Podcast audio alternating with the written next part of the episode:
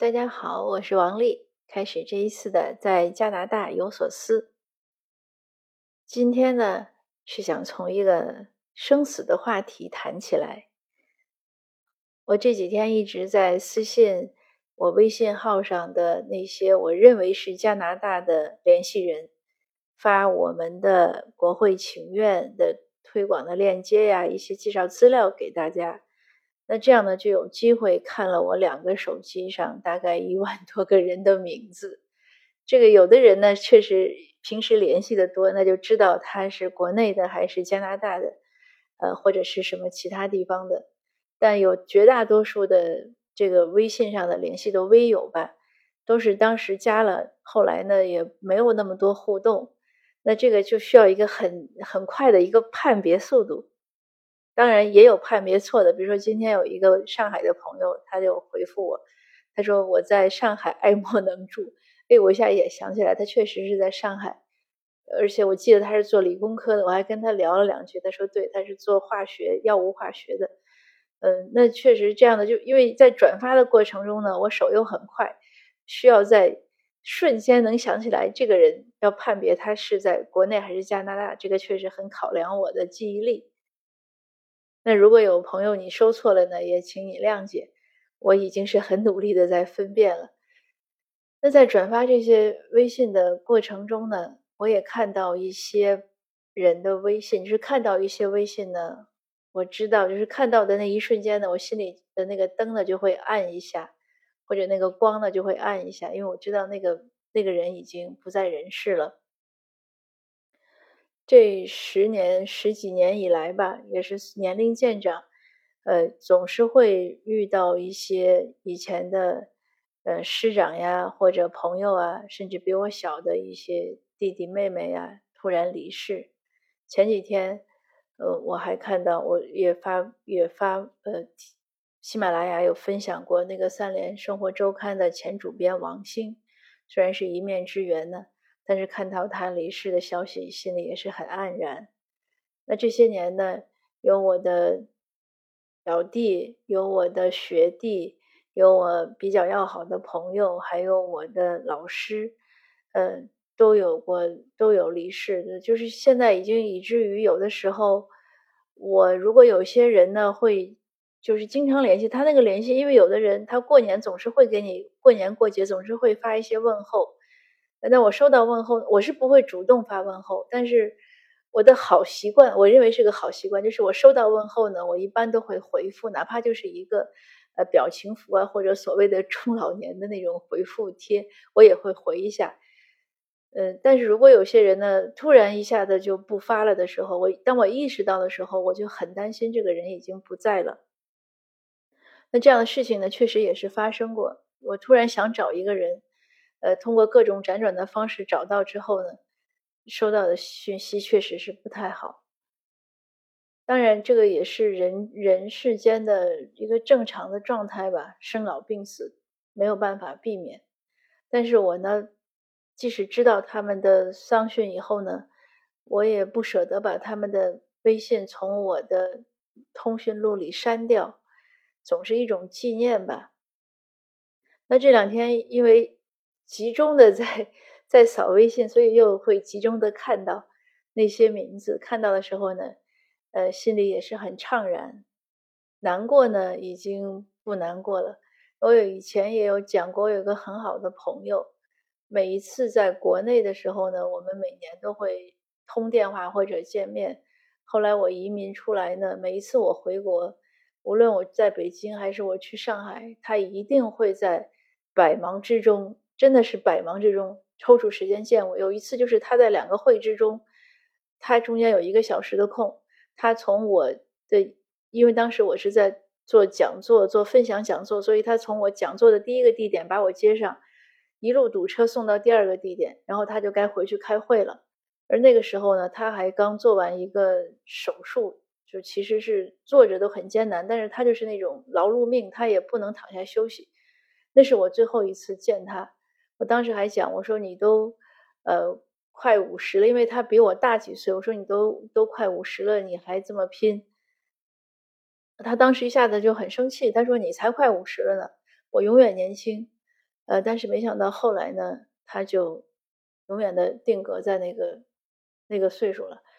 那也是在我后来又回中国又去做讲座那一天，当我走到苏州的时候，他竟然就在那一天下葬，葬在苏州。所以有的时候就觉得是冥冥之中的一种安排。当我看到那个，那他那天下葬的时候，我是要做讲座。那我做完讲座之后呢，我同学开车很远带我去他的坟上，我是一定要去看一下，因为我想他在那一天能在苏州那么巧的那个时候，因为他停了有好几个月去世到下葬，也是也是因为各种事情拖延或者怎么样，那那么巧的时候，那我一定要去。去的时候到了之后呢？夜已经很深了，而且风很大。那个墓地呢，整个是沿着山而建，就很陡。那当时他家人也关照看墓地的师傅说，有朋友会去看。那我们去了之后，那个看墓地的师傅呢也很关照，就提着很大的那个功能的手功率的手电帮我们照路。我就在墓碑丛中走啊走，那个当时是夏天，风倒是还是。呃，没有，当时是冬天了，但是风还不冷，因为苏州还是比较温和。就在那个风中走，一路走到他的那个新坟前，那灯光打到他那个新立的墓碑上，非常清晰的是一张他年轻的照片，而且看起来也真的是还比较英俊。那个那个。现在讲起来，我都可以回想到当时看到他照片的那种崭新的照片的那种样子和给我的冲击。那我讲这些呢，呃，也不只是为了回忆。其实我讲这些呢，是一个人生感悟，就是我们总是在不断的问自己：人这一生为什么要活着？我们会走向哪里？我们怎么样的去度过这一生？这些问题呢？其实，像我觉得比一般的考试题可能还会经常的要出现在我们的脑海中，就是它一定是必须要回答的问题。那我在这些天介绍这个请愿的过程中呢，对这个问题呢有更多的思考，因为会看到不同的社区的，就社区里不同的成员的反应吧。有的人是积极支持，有的人呢就会躲起来。然后有的人呢，当然像鸵鸟；那有的人呢，就会眼睛一闭，说不可能，你说的事儿不可能，我不相信。那我也见到一些自媒体的主播，本来以为他是很有学学养的人，但是看到他在无理的谩骂的时候，就像村夫闲汉的感觉，就是我很失望。我想，为什么一个人本来是一个受过教育的人，而且是个有思想的人，为什么为了吸引眼球啊，或者是拿流量啊，就会这样子的不堪入目。那这个其实说到底就是我们的一个价值观：我们要怎么样活着？我们为什么活着？对吧？我们可以为了金钱，那可以做到哪一步？这个我觉得确实是一个到老了都值得思考的问题，因为它其实有的时候会变的。有的人年轻的时候可能很有气节。可是中年以后呢，慢慢就颓废了，甚至可能就放弃了自我。包括今天，呃，国内写作圈的一个朋友转给我一个一篇微信文章，是说国内很有很有名的一个一个导演，而且是曾经特别小资圈里有名的一个导演，呃，竟然是做了非常不好的一些事情。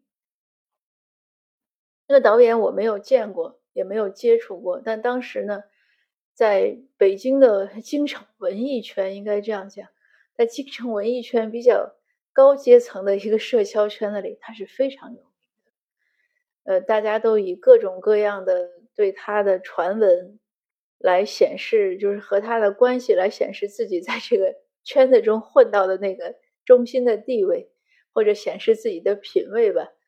呃，但是我今天看到那些新闻呢，就说他在生活中的不仅是不检点，甚至是一些对异性的就是违规的违违法的一些行为。看了之后呢，我应该是相信的，我没有怀疑，因为我很清醒的能看到的是说，或者我意识到，就是有些人的道德沦丧，年轻的时候可能是一种能坚持到老了，反而坚持不了了，可能在名啊利啊，特别是在一些社会地位的一些呃支撑下，就放弃了很多坚守。这也是为什么叶嘉莹先生说，就说一个人的持守啊，能持守一辈子，真的是不容易。我们有的时候会想说，你一辈子都过来了，这个道理都懂，为什么年岁大了反而做不好呢？那我想可能就是各种各样的考验吧。呃，年轻的时候有风骨，能坚持，后来反而没有了骨气，没有了原则。所以这样这样看呢，这个人不是不只是活到老学到老，而是说人活到老要。经受考验到老，活到老呢，要持守到老，也是巧了。嗯，接下来的两两周呢，我要给两个老年协会去做分享。我其实挺喜欢给老年协会做分享，可以讲很多呃各种各方面的一些话题吧。而且我感觉老年的听众呢，会比一就是非老年的听众更有耐心，而且求知欲更强，他会跟你探讨。呃，表达起来呢，他们也会更有技巧。那在给他们做分享的这个 PPT 呢，我今天刚做好，也是会谈到这个问题，就是怎么样在，尤其因为都是老年移民，无论是从年轻时候过来到这儿变老，还是移民过来一心团聚，老了再过来，其实都有一个适应的过程，尤其是后者。他其实更多，因为如果是年轻时候在这儿变老了，那他对这个社会的了解应该已经蛮多。当然也不一定了，因为有些人呢还是会固化思维，会受到一些传统思想啊、文化的影响。但总之呢，我的 PPT 中呢都会有分享，来介绍一些我看到的，呃，中西方的文化的差异啊、社会的差异，以及我们应该用什么样的态度。来接受、来融入到这个加拿大这个社会中，然后也会讲到我们现在的时政，因为很多老年人呢会认为加拿大的政治呢和他没关系，呃，就是一些老年移民，那其实不是这样，所以就是要睁开眼睛，不断提升自己的认知。不过好玩的是呢，我今天推了后天的那个一个海报，就给老年叫老年茶室，呃，讲座海报。然后我同学就在下面留言，他说：“你都到老年茶室了，不至于吧？”说起来呢是不至于，但是，呃，再想想呢，人生呢不都是疏忽而过吗？所以可能今天的不至于，大概过两天呢，可能自己就真去了。嗯，但没关系了，因为我觉得这个人变老呢是一个自然的过程。如果一直不变老，那不是很奇怪吗？而且我自己会觉得，随着年龄的增长呢，我的见识呀，我的。各种体会啊，还有我的性格呀，还有我对这个很多世界外界的事物的应对能力啊，都会有变化，而且是好的变化。所以我也很乐于看到自己一点点的，呃，我如果说成长可能更好，我当然可能成长空间比较大。所以如果我们把变老的过程看作是自己不断成长的过程，呃，如果我们把变老的过程看作人生是。不断的一个一个学习和历练的过程，可能我们在看待一些问题的时候，就会更能接受，而且也能更好的去适应和解决。包括面对一道一道考题，我们应该提醒自己，就是这种考试呢，永远没有结束，它是会伴随我们的一生。所以，当我们遇到一些选择啊，一些纠结。一些对错呀，一些是非的时候，希望每个人呢都有持守，能坚守自己，能做那个自己认为最好的自己，而不是要活成那个自己曾曾经最讨厌的人。这样的一生呢，我想才是一个应该，我不想用成功这个词，但是它确实是我认为是成功的一生，就是没有白活，活对了。那这个祝福呢，也送给大家。还是那句话，我们一起努力，或者说我们各自努力，共同进步。那今天的分享呢，就到这儿，谢谢您的收听，我们下次见。